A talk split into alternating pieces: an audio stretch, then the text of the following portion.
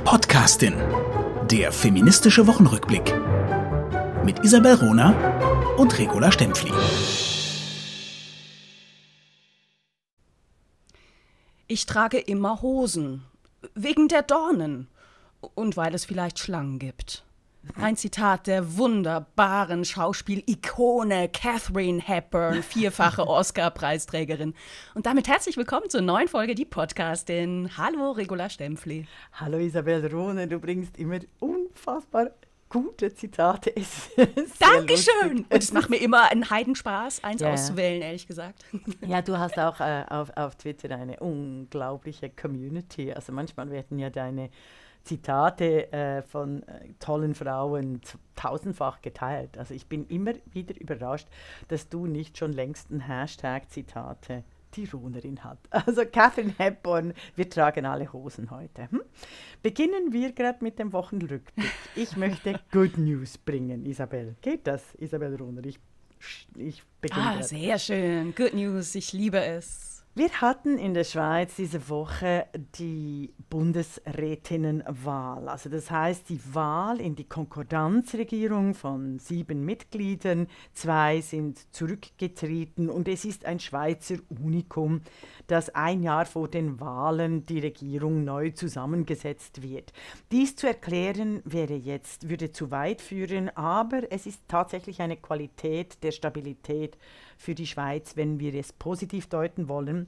Diese Wahlen diese Woche waren sehr äh, gut für die Frauen. Elisabeth Bohm-Schneider von der Sozialdemokratischen Partei wurde nach drei Wahlgängen äh, brillant gewählt und sie ist jetzt, äh, sie ist mit Viola Amherd und Karin Keller-Sutter machen, äh, haben wir in der Schweizer Regierung drei Frauen von sieben Regierungsmitgliedern. Also da könnte sich Deutschland tatsächlich äh, äh, im ganzen Land, in den Landesregierungen auch und in der Bundesregierung ähm, äh, etwas abgucken.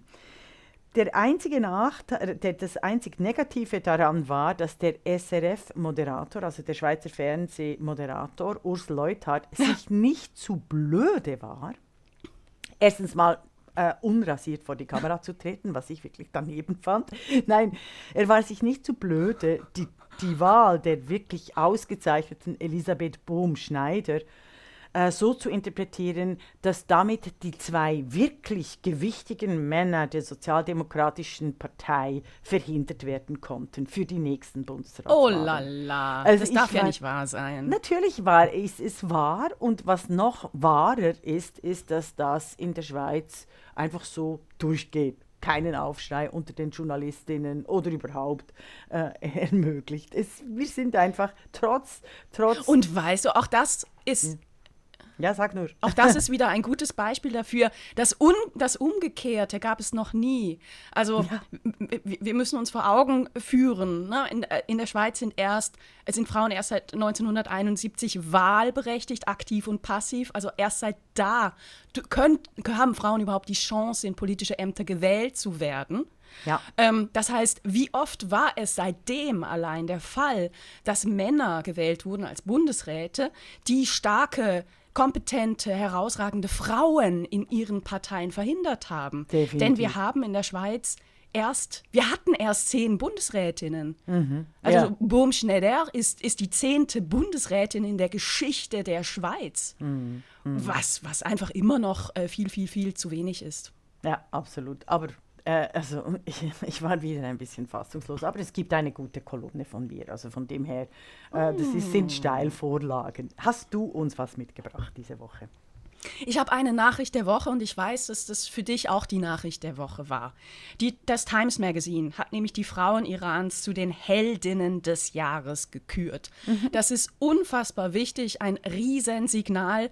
Ähm, wir schaffen es nur, das Regime, in das Frauen- und menschenverachtende, tyrannische Regime im Iran unter Druck zu setzen, indem die Öffentlichkeit Druck macht. Und da mhm. ist das Times Magazine einfach auch ein wichtiger Player. Ähm, gleichzeitig in dieser Woche fanden die ersten ähm, Hinrichtungen die, statt. Die ersten Vollstreckungen der, von Todesurteilen, die ersten Hinrichtungen statt. Äh, Hussein Shekari war das erste Opfer. Das, das ist unfassbar skandalös und die Öffentlichkeit äh, muss, muss hier noch viel, viel stärker einschreiten und natürlich müssen, die, ähm, ja. die Politik auch.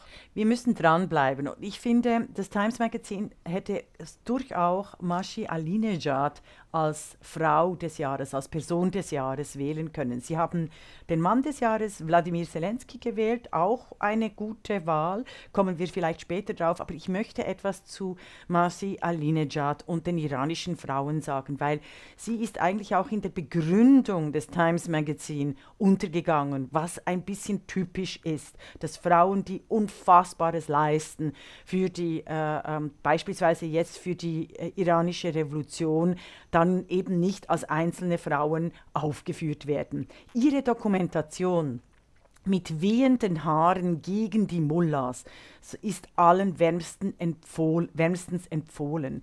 Die Filmemacherin Nahid Persson Sarvestani erzählt darin die unglaubliche Geschichte von Mashi Alinejad. Die heute 46-Jährige wurde in einem kleinen Dorf im Nordiran geboren. Als das Land gegen den Schah rebellierte, war sie zwei Jahre alt, also 1979. Äh, mm. Schon damals störte sie also als Kind, dass ihr Bruder tun und lassen konnte, was er wollte und sie nicht. Dagegen hat sie als Kind aufbegehrt. Sie war die erste geschiedene Frau im Dorf nach der islamistischen äh, äh Theologie Gottes Staatsdiktatur. Sie war die erste, die vor ihrer Ehe schwanger wurde. Sie war die erste, die dafür auch im Gefängnis landete. Ali, Aline Jad war mhm. auch die erste Parlamentsreporterin in Teheran und legte sich anschließend als Kolumnistin mit dem Mullah-Regime an. Also sehr vergleichbar auch mit unseren Positionen von Isabel Rohner und vor allem auch von Regula Stempfli. Ich habe mich ja mit allen angelegt und sehr mächtigen äh, Menschen, dass ich eben Reisewarnungen habe. Mhm. Im Jahr 2009, nach gefälschten Wahlen im Land, musste sie ihre Heimat verlassen. Fünf Jahre später initiierte sie eben aus dem Exil die Kampagne Meine Freiheit, my stealthy, meine starke Freiheit, meine starke heimliche Freiheit, my stealthy freedom, die bis heute andauert und die ich natürlich definitiv sehe. Ich habe gesehen, was auf den sozialen Medien abläuft, die mit einer der wichtigsten Frauen Heroin ist für die iranische Revolution. Das wollte ich schon bringen für die Podcastin, mm. weil ich es typisch finde. Also ich finde es enorm wichtig, dass die Frauen Irans äh, äh, als, per, als, als, als Heroes gefeiert werden vom Time Magazine mit drei Frauen. Ich möchte einfach immer wieder sagen, alle Preise, Auszeichnungen werden an Frauen gerne im Kollektiv erteilt. Und ich finde, das ist gut. Aber ich finde auch, wir brauchen ganz viele individuelle Auszeichnungen. Und ich finde eben, Aline Nejad ist eine der wichtigsten Kandidatinnen. Äh, ihre Arbeit war für das, was im Iran im Moment passiert, darf nicht unterschätzt werden. Mm, mm. Also wir werden in den äh, nächsten Wochen ja mit Sicherheit auch einen Jahresrückblick machen, einen Deep Podcast, den Jahresrückblick, das hat ja schon Tradition. Und Marcia Linejad ist natürlich eine der Frauen des Jahres für uns ähm, mhm. in jedem Fall und mhm. eine Heldin des Jahres für die Podcastin. Mhm. Ja, die Frauen im Iran, weißt du, es ist, äh, ich, ich wünschte mir, ich wünschte mir wirklich viel, viel mehr Aufmerksamkeit für das, was im Iran passiert, für das, was in Afghanistan passiert. Und ich habe das ehrlich gesagt auch ähm, letzte Woche gedacht, weil letzte Woche ähm, hat Jan Böhmermann eine mhm. Sendung äh, gestartet, die furchtbar enttäuschend war. Ne? also das ZDF-Magazin gehört zu den einflussreichsten Sendungen im öffentlich-rechtlichen Rundfunk ähm, und über die Frauen im Iran, über die Frauen in Afghanistan mhm. kam von Jan Böhmermann noch kein Piep. Ja, ja also ich fand deinen äh, Tweet, der auch eben hundertfach geteilt wird im Moment, äh, dass das ZDF Magazin Royal doch so eine hohe Einschaltquote hat, um die öffentlich und öffentliches Interesse, dass genau diese öffentliche, diese Öffentlichkeit eben für die für wirklich demokratische Themen genutzt werden sollte, eben für die Frauen in Afghanistan und die Frauen in Iran. Ähm, stattdessen hat er als fleischgewordener Twitterer also ich nenne den nur noch fleischgewordener Twitter, den Jan Böhmermann, hat er genau im Twitter-Stil eines hassgetriebenen, emotionalen Feeds äh, gegen Frauen allgemein, gegen ältere Frauen im Besonderen geschossen.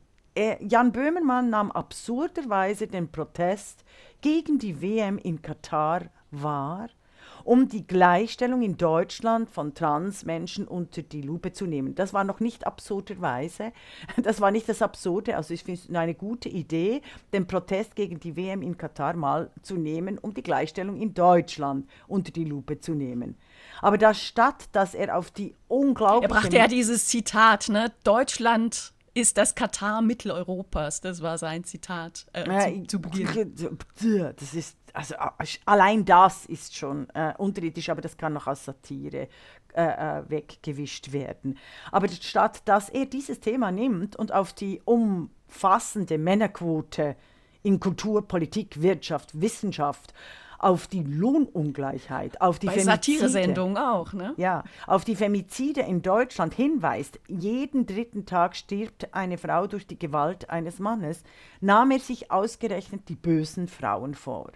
Und, ich zitiere, TERFs, Frauen, Klammer, sind ziemlich unangenehme, sehr laute Leute.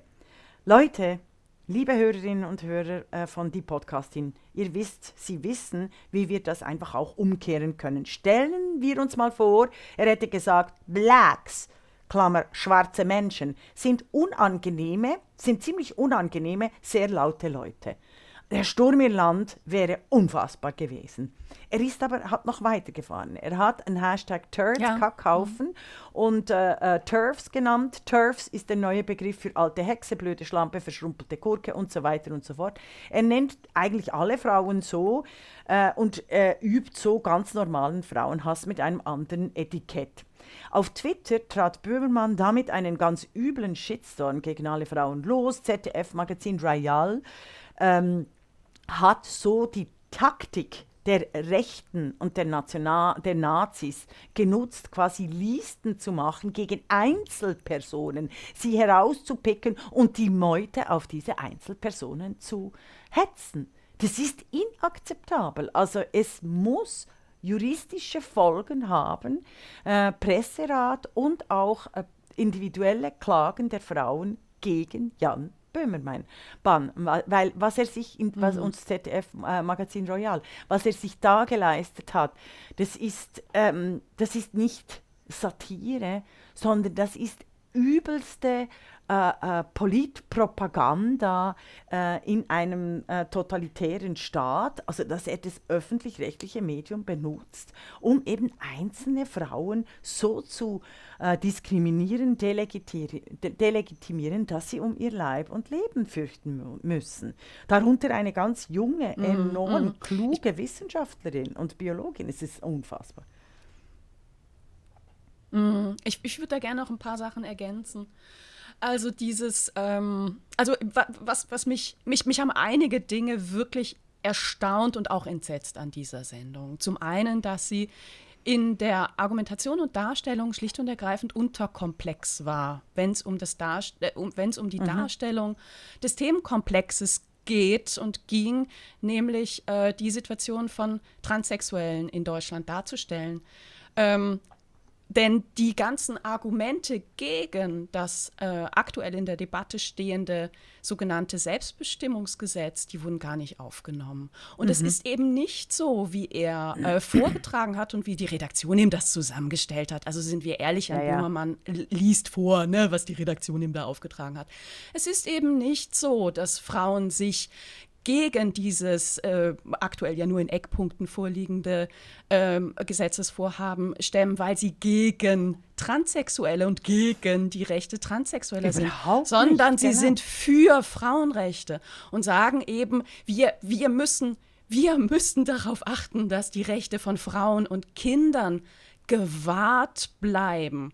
Und ähm, am, Ja. am Anfang der Sendung ähm, zitierte Jan Böhmermann ja das sogenannte Grundi, das finde ich ja ganz nett, ne, dass er das Grundgesetz äh, Grundi nennt, und sagt und zitiert, jeder hat das Recht auf freie Entfaltung der Persönlichkeit. Ja, aber lieber Jan Böhmermann und liebe Redaktion des ZDF Magazin Royal, dieser Satz im Grundgesetz geht noch weiter. Jeder hat das Recht auf freie Entfaltung der Persönlichkeit, soweit er nicht die Rechte anderer verletzt. Wunderbar. Das ist schon ein wichtiger Zusatz. Und ähm, äh, diese, diese ganze Debatte, die, die, die wir auch führen müssen als Gesellschaft, die äh, wurde, wurde, wurde völlig unter den Teppich gekehrt. Und wir haben die Situation, dass solche Gesetzesvorhaben ja in anderen Ländern auch laufen. In anderen werden sie gerade zurückgedreht, aktiv. Aber wir haben die Situation, die eigentlich vergleichbar ist mit Deutschland in Schottland gerade. Und es gibt eine UN-Sonderberichterstatterin für Gewalt gegen Frauen und Mädchen, die heißt Reem Al-Salem. Und Reem Al-Salem hat sich mit einem offenen Brief an die schottische Regierung gewendet, weil sie im geplanten Selbstbestimmungsgerecht in äh, Schottland ähm, Mädchen- und Frauenrechte gefährdet sieht. Ja. Und also dieser, dieser Brief äh, steht, steht öffentlich im Netz. Ich empfehle allen die Lektüre. Wir können ihn auch gerne ver verlinken. Diese Unbedingt. Bedenken, die sie da auflistet in diesem achtseitigen Schreiben, das sind auch Bedenken, auf die eine deutsche Regierung Antworten geben muss. bevor ein Gesetz dann wirklich in, in den Gesetzgebungsprozess ähm, äh, ein, eingeht.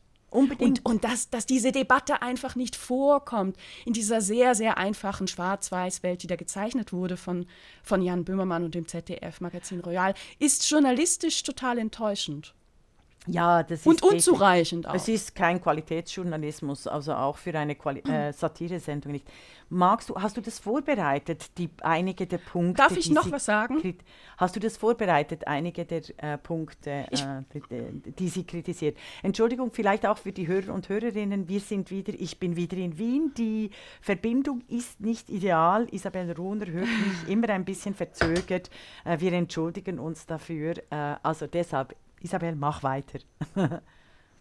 Ja, also vielleicht noch ein paar Punkte. Ich, ich empfehle wirklich die vollständige Lektüre ähm, dann selber zu machen. Aber was sind die, die Punkte, die Reem Al-Salem, UN-Sonderberichterstatterin, hervorhebt? Sie macht von Anfang an sehr deutlich, dass ihre Einwände gegen das Gesetzesvorhaben kein Generalverdacht gegen Transpersonen ist, ähm, aber ein klarer Verdacht gegen gewalttätige Männer, die sich durch das geplante Gesetz schrankenlos Zugang zu Frauenräumen verschaffen können. Ob das jetzt Frauengefängnisse sind, ne, wo, wo einfach, also ganz Ja. konkret, ein, ein Mann, der aufgrund von mehrfachem Kindesmissbrauch oder schwersten sexuellen Vergewalt- äh, Sch- Sch- Vergewaltigung, Mord verurteilt ist, hätte die Möglichkeit, sich per Selbstbestimmungsgesetz als Frau zu definieren und dadurch Eingang zu haben in Frauengefängnisse. Ja. Das Fälle gab es schon in anderen Genau. Ländern und es gab auch schon Vergewaltigungen, es kam zu Schwangerschaften, es kam zu schwerstem Missbrauch. Ja. Darauf braucht es eine Antwort. Ähm, dazu kommt natürlich auch das, das Thema Frauensport. Ja. Ähm, selbstverständlich ist das ein, ein, ein Riesennachteil für Mädchen und Frauen im Sport, wenn ein, ein Mann, der eine männliche Pubertät durchlaufen hat, dessen Körper größer ist, schwerer ist, mehr Muskelmasse hat, ähm, dann eben plötzlich beispielsweise beim Schwimmen äh, bei den Frauen antreten darf. Das mag beim Reitsport anders sein, ne? so irgendwie, ne? Das, Ja. äh, ne? oder Genau. auch beim, beim Schach. Ja, richtig. Aber bei gewissen Sportarten spielt es eben eine, eine riesige Rolle. Ne? Ähm, oder auch Zugang zu Frauenumkleiden. Ähm, und wir sprechen hier nicht über Transpersonen, jetzt ne, von, von, von Mann zu Frau, die eine äh, komplette körperliche Transformation auch durchlaufen haben. Also wir sprechen hier nicht über äh, Menschen, die äh, sich ihre Genitalien entfernt haben, na, sondern wir sprechen eben von erwachsenen Männern, mit kompletten äh, männlichen Genitalien, die Zugang haben zu Frauenumkleiden in Schwimmbädern und dann natürlich neben deiner siebenjährigen Tochter stehen können.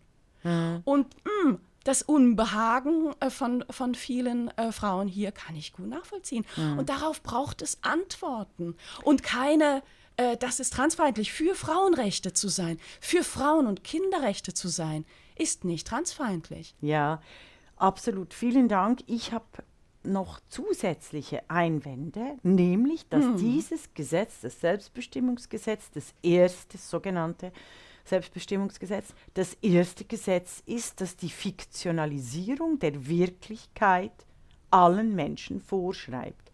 Ich sage nochmals, es geht nicht an, dass wir in einer Demokratie die Wirklichkeit zum Sprechakt deklarieren.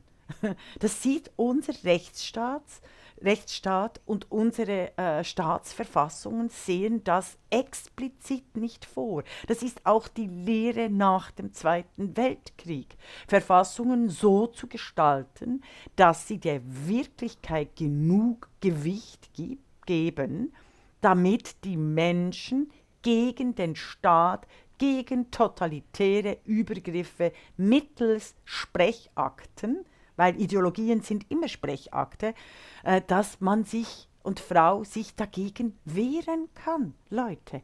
Es geht nicht an, ein Bürgerinnenrecht so zu definieren, dass es einfach ein Sprechakt ist. Ich wurde jetzt deutsche Bürgerin und bin europäische Bürgerin. Ich habe zwei Jahre in der Wirklichkeit beweisen müssen, dass ich in der Wirklichkeit Steuern zahle, keine Schulden mache, keine mm. Verbrechen begehe, dass ich tatsächlich über das deutsche Staatswesen sehr gut Bescheid weiß. Ich habe einen Test gemacht, ich musste auch einen Sprachtest machen und so weiter und so fort. Und das sind keine Peanuts. Ich kann mich doch nicht als äh, via Sprechakt äh, zur ähm, zur Europäerin erklären. Und das ist ja wichtig auch für demokratische Weiterentwicklung. Ich habe ja immer dafür plädiert, dass alle Menschen, die in äh, europäischen Ländern wohnen, sehr bald auch europäische Bürger und Bürgerinnen werden sollten. Und da braucht es Wege dazu. Aber das passiert nicht mit ja. dem Sprechakt. Mhm. Also, und das ist für mich die philosophische Begründung, die ich eben darauf äh, zurückführe, dass die kodierten, diese, diese Codes oder wie Twitter, Hashtags und Mehrheitskorrelationen uns dermaßen die Wirklichkeit definieren oder im Finanzkapitalismus, also völlig absurde, absurde Zahlen, wie zum Beispiel eben Wirecard. Äh, Wirecard ist ein einziges Sprechaktunternehmen. Das hat nur auf mm, Lug mm. und Trug und PR und kodierte Automatismen, die etwas vorspielten, was in Wirklichkeit nicht da war. Das ist mein philosophischer Ganzes Punkt. Asiengeschäft war in Wirklichkeit nicht da. Ne? Ja. ja. Ja, und das ist mein philosophischer Punkt. Das ist mein Darf ich noch etwas sagen Punkt. zu? Ja. Mhm. ja, sehr gut. Vielen Dank. Ja. Unbedingt. Also ähm, ich will auf einen Punkt schon nochmal zurückkommen beim, beim ZDF Magazin Royal. Also was passiert da? Da wurden einzelne, ähm, vornehmlich Frauen, ich glaube, ähm, Marc, Henrichmann heißt er von der CDU, war der einzige Mann, der, der gezeigt wurde, ansonsten ausschließlich Frauen, ähm, eben als Turfs und Turds mhm. beschimpft. Mhm. ich, ich will einmal erklären, warum das wirklich problematisch ist, jetzt egal, was diese Begriffe bedeuten.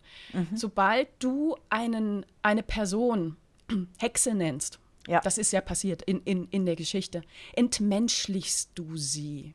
Mhm. Sobald du eine, in diesem Fall sind es ja ähm, inhaltlich oder werden zu inhaltlichen Gegnerinnen stilisiert.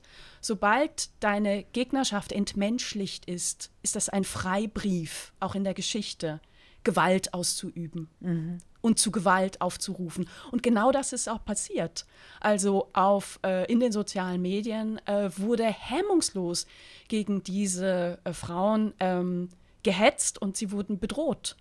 Und das ist ein Riesenproblem. Und ich sehe noch einen ein, ein, ein Punkt, der mich wirklich fassungslos macht, wie wenig Leute das schnallen. Ja. Ja. Also und wie viele auch Frauen und Frauenorganisationen dem auch applaudiert haben und das überhaupt nicht kritisch sehen, egal wie man inhaltlich dazu steht.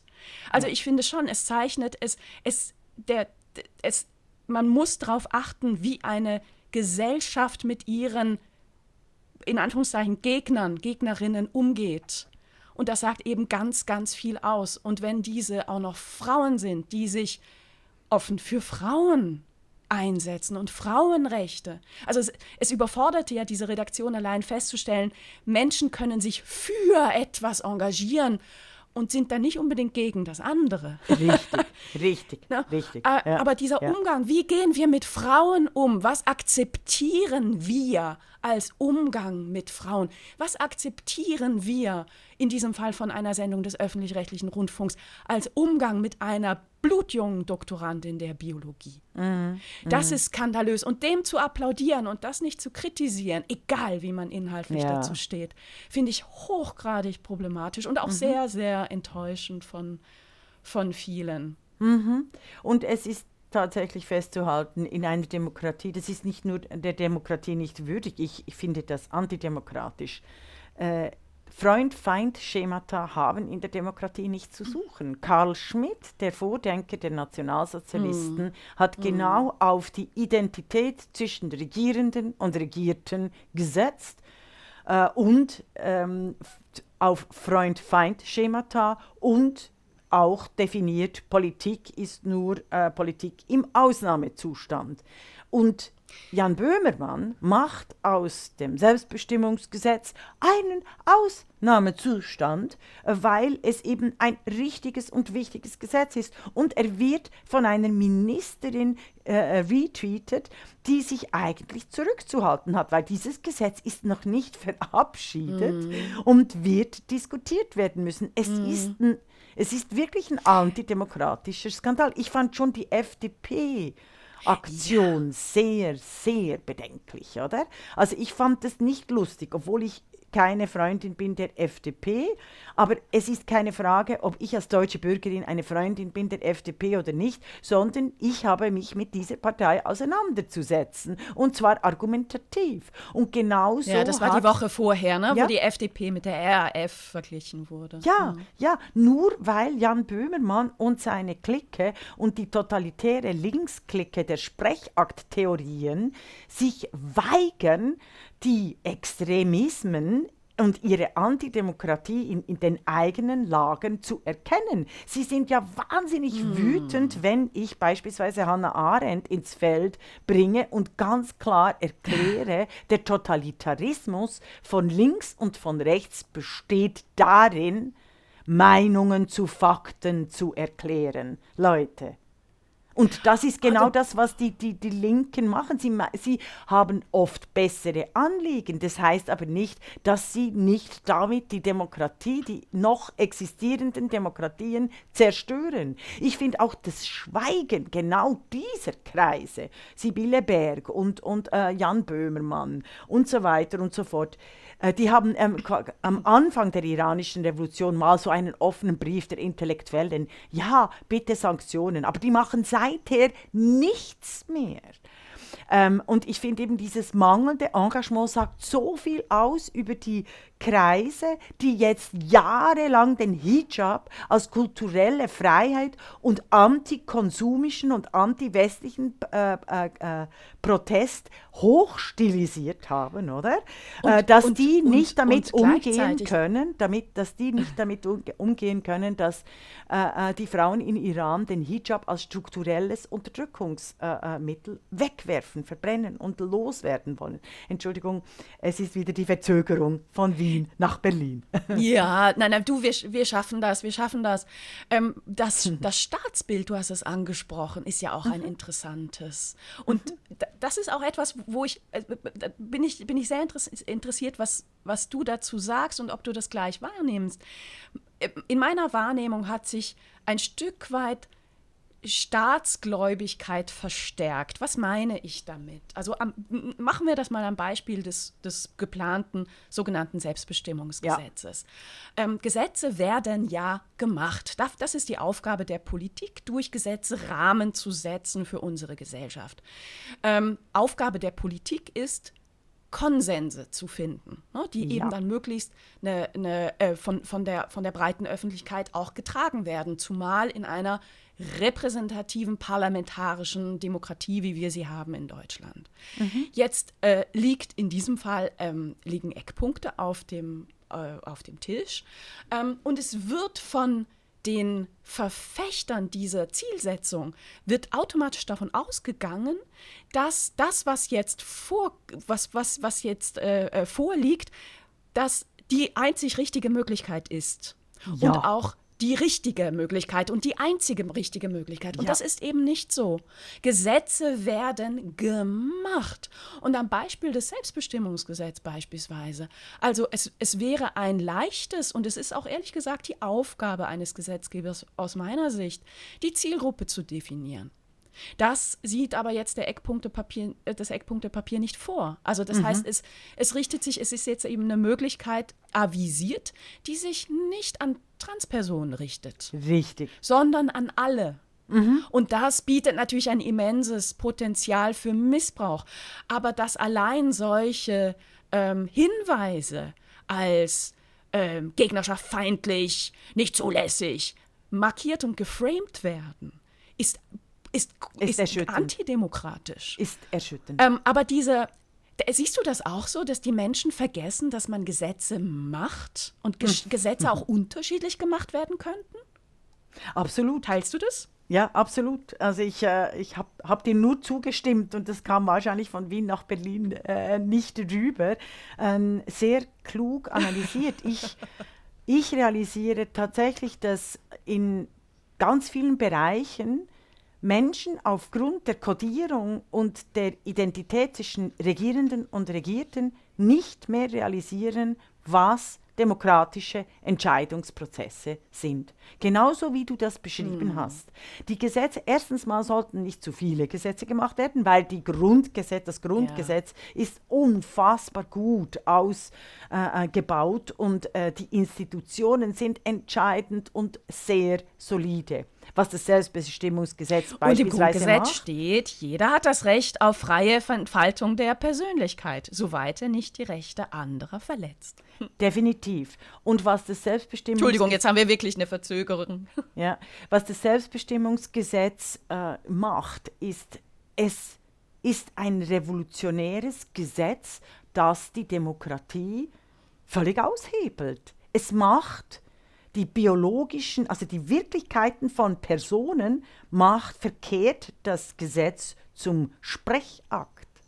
Ich finde, ich finde, ich, ich weiß nicht, ob, ob, ob du das, ob ich mich klar genug ausdrücke, dass Ja, doch, du, also ich verstehe dich, aber Das- mach das gerne nochmal. Also, das ist ein Punkt, den man gar nicht oft genug erläutern Ja, kann. ich mache es nochmals klar.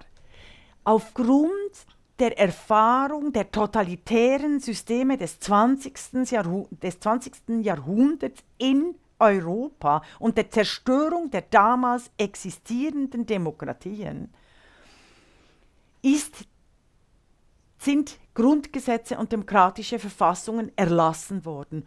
Und die werden teilweise nicht gewahrt. Auch mit der Europäischen Union, die ist gebaut auf Verträge.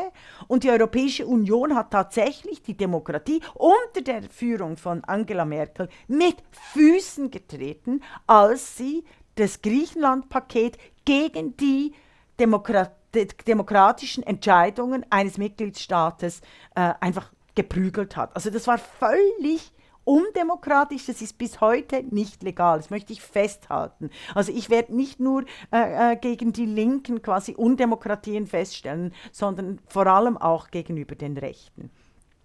Und die Erfahrung Was auch ist, immer das heute noch heißt, ehrlich ja, gesagt.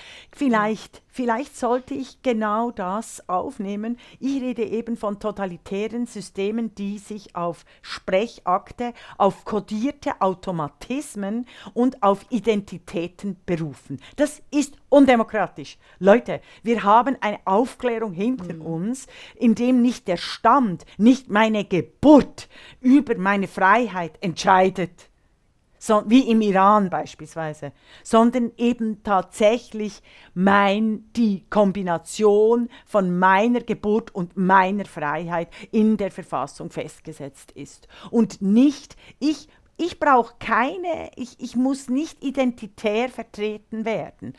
Weil das ist eine, ein totalitäres System. Also eben der Führer schützt das Recht. Oder Xi Jinping ist China. Oder Putin ist Russland. Das sind alles Undemokratien.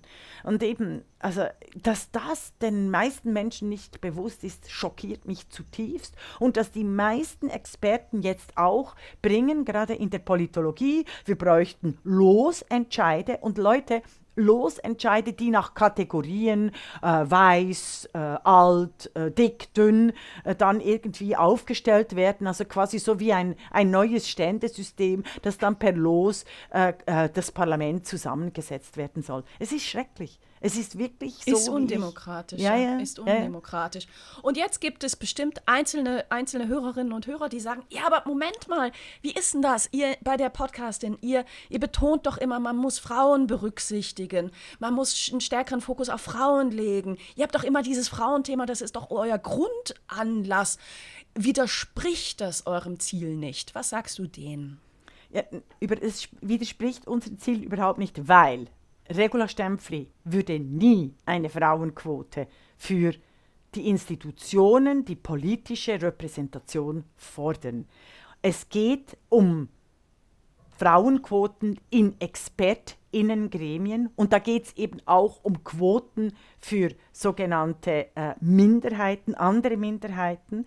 Ähm, es geht darum zu unterscheiden zwischen staatlichen Institutionen, die die Freiheit der Einzelnen zur Wahl gewährleisten müssen und gesellschaftlich, öffentlich, rechtlich finanzierten Institutionen, die selbstverständlich nicht mhm. innerhalb der Elite ausgehandelt werden können. Also wir haben öffentliches mhm. Ausschreiben, beispielsweise bei Milliardenprojekten. Und es gibt immer wieder Korruptionsfälle, dass irgendein äh, ein Stadtpräsident dann seinem Kumpel im Bausektor den Milliardenauftrag äh, der öffentlich-rechtlichen Gebäude gibt. Und das ist unzulässig. Und genauso unzulässig ist es, mhm. wenn Milliarden ausgegeben werden vom Staat, und das werden sie, äh, die die gesellschaftliche Gleichheit, die übrigens im Grundgesetz verankert ist, Leute, nicht berücksichtigt. Aber das hat mit dem das Selbstbestimmungsgesetz ist überhaupt nicht auf Gleichheit, Chancengleichheit ausgerichtet. Und deshalb, weil wir, ich möchte hier noch einmal betonen, wir von mhm, die mhm. Podcastin haben gesagt, das transsexuellen Gesetz muss dringend revidiert werden. Aber also bitte nicht so, dass quasi äh, die Demokratie ausgehebelt wird mittels Sprechakt und die Frauen als Frauen vernichtet werden. Also dass sie gar nicht mehr als Frauen existieren dürfen, dass die Wirklichkeit von Frauenkörpern einfach schlicht verneint wird. Und auch da nochmal vielleicht zur Erklärung. Es hat eben immer noch, auch im Jahr 2022 und nicht nur im Iran und nicht nur in Afghanistan, sondern auch in Deutschland, extreme Folgen, wenn du als Frau auf die Welt kommst oder als, äh, als, als männliches äh, Kind. Mhm. Und diese Auswirkungen sehen wir auf allen Bereichen der Gesellschaft. Wir sehen das, äh, also die, dieses Ziel, was schon im 19. Jahrhundert ausgerufen wurde, der sozialen, ökonomischen und rechtlichen Gleichberechtigung von Männern und Frauen, ist eben auch heute noch nicht erfüllt. Mhm. Und dann zu sagen, naja, aber wir sind ja schon so weit und eigentlich ist ja, ne, wie, wie, wie, Jan Böhmermann mhm. zu meinem großen, äh, äh, also ne, es, es, gibt, es, es, es gibt diese geschlechtlichen Zuordnungen nicht, braucht man nicht, also ne, sind doch alles Menschen, also äh, entfällt dieses drauf achten, was wie ist eigentlich die Situation der Frauen, ist eben verheerend. Also die hat direkte Auswirkungen auf die Frauen und das sind keine guten Auswirkungen. Ne? Mhm. Wenn man Probleme nicht mehr benennt, heißt es nicht, dass sie nicht bestehen. Ja. Also es ist eben das, sondern dieses, in diesem Fall verschlimmert werden kann. Ja. Es ist dieses Gewicht der Wirklichkeit gegenüber der Ideologie. Und ich finde es einen großen Ausdruck eines riesig funktionierenden Patriarchates. Wenn ein Mann einer Frau erklärt, ich bin eine Frau, und die Frau sagt, oh, da bin ich mir jetzt noch nicht so sicher, aber der Mann dann Recht kriegt und die Frau als, als, als äh, äh, äh Transhasserin markiert wird. Das ist genau, das Zeichen das heißt, des Patriarchats. Und weißt du, das heißt, dass die Gesellschaft sehr genau weiß, wer hier Mann und Frau ist und ja, dass das Wort genau. des Mannes, auch wenn er sagt, er sei eine Frau, eben viel mehr zählt. Ne? Also wir leben im Patriarchat. Es macht keinen Spaß, es ist wirklich anstrengend, aber es zu verneinen bringt uns halt keinen Schritt weiter. Nein, das ist das sind Es ist Worte. ein gutes Bild, ne? Das ist ein saugutes ja. Bild. Ein Mann sagt, ich bin eine Frau, die Frau sagt, das glaube ich dir nicht. Und die Gesellschaft sagt, du bist eine Schlampe. Ja. Die ja. Gesellschaft weiß, wer der Mann ist. Ja, ja, ja. Mhm. ja, ja, ja ist, ich habe also, hab noch ein anderes Beispiel, was aber dazu eigentlich passt. Ah, und ich habe ähm, dann auch noch etwas. Ah ja. Aber, aber bringt das nee, dann, Beispiel dann, unbedingt. Okay, also bei uns ist ja immer wieder Thema Frauenanteil in Medienberichterstattung. Dazu ha. gibt es hervorragende Studien, ich will noch mal nennen, Uni Rostock, Uni Zürich und alle stellen fest, äh, Frauenanteil dümpelt seit Jahren so ungefähr bei 30 Prozent rum. Das heißt, wir haben in der Berichterstattung der äh, Menschen, die genannt werden, die porträtiert werden, die zitiert werden, eine Männerquote von ungefähr 70 Prozent im deutschsprachigen Raum.